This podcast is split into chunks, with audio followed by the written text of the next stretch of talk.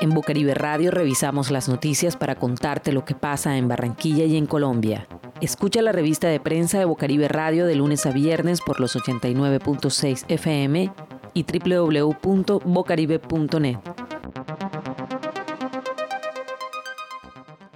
Más de la mitad de las personas consultadas en una encuesta del Comité Internacional de la Cruz Roja indicaron que la pandemia de COVID-19 afectó de manera negativa a su salud mental, informó hoy la organización. El estudio elaborado de cara a la celebración este sábado del Día Mundial de la Salud Mental señala que el brote de coronavirus ha agravado enfermedades mentales ya existentes, ha generado otras nuevas y ha limitado aún más el acceso a servicios de salud mental. El estudio, elaborado en siete países, también indica que tres de cada cuatro personas consideran que es necesario dar especial apoyo en salud mental a los trabajadores en primera línea en la pandemia, como el personal médico. Esta noticia fue tomada del periódico El Heraldo el 8 de octubre del 2020.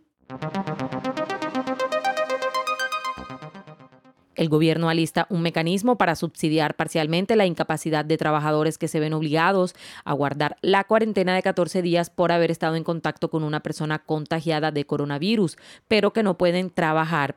Hasta ahora, las incapacidades se dan solo con el criterio del médico de la EPS, por lo que un trabajador asintomático no recibe ningún apoyo del sistema de salud, aunque no pueda ir a su trabajo. Este costo estaba siendo asumido por las empresas. El ministro de Trabajo, Ángel Custodio Cabrera, explicó que para personas que ganen un salario mínimo, el equivalente entre 7 y 10 días. Eso es lo que financiará el gobierno nacional y lo hará a través de las ARL y con los empleadores. Esta noticia fue tomada del portal de noticias Blue Radio del 8 de octubre del 2020. En Bucaribe Radio revisamos las noticias para contarte lo que pasa en Barranquilla y en Colombia. El Instituto Colombiano de Bienestar Familiar anunció que a partir del 26 de octubre dará inicio al plan piloto para la atención presencial a la primera infancia en 10 centros de servicio en algunos municipios de los departamentos de Antioquia, Bolívar, Córdoba y en la ciudad de Bogotá. De acuerdo con Lina Arbeláez, directora del ICBF, el proceso se está estructurando de la mano con el Ministerio de Salud y del Banco Mundial, previa revisión de la situación de propagación del COVID-19 en cada territorio, el nivel de preparación del sector salud, las condiciones de infraestructura, capacidad del talento humano, así como la cantidad de usuarios de las unidades de servicios seleccionados para participar. El ICBF también reveló que desde el próximo 19 y hasta el 23 de octubre se realizará la etapa de alistamiento de las unidades de servicios para el retorno de los niños y niñas. Posteriormente, el 26 de octubre al 31 de diciembre, se llevará a cabo el proceso de implementación y operación bajo el esquema de alternancia. Esta noticia fue tomada del portal de noticias Caracol Radio del 8 de octubre del 2020. Vendavales, fuertes lluvias y tormentas eléctricas están a la orden del día en el departamento del Atlántico debido al paso de constantes ondas tropicales por el mar Caribe.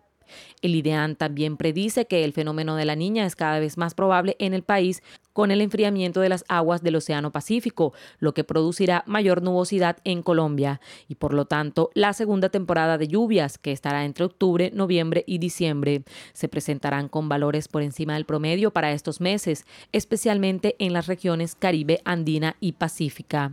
Las autoridades también están haciendo un llamado a la ciudadanía para el autocuidado. Las lluvias traen el aumento de enfermedades respiratorias, lo que sumaría una carga más al sistema de salud del país, teniendo en cuenta que aún persiste la pandemia del COVID-19. Esta noticia fue tomada del diario Zona Cero del 8 de octubre del 2020. Escucha la revista de prensa de Bocaribe Radio de lunes a viernes por los 89.6 FM y www.bocaribe.net. También puedes encontrar este contenido en SoundCloud.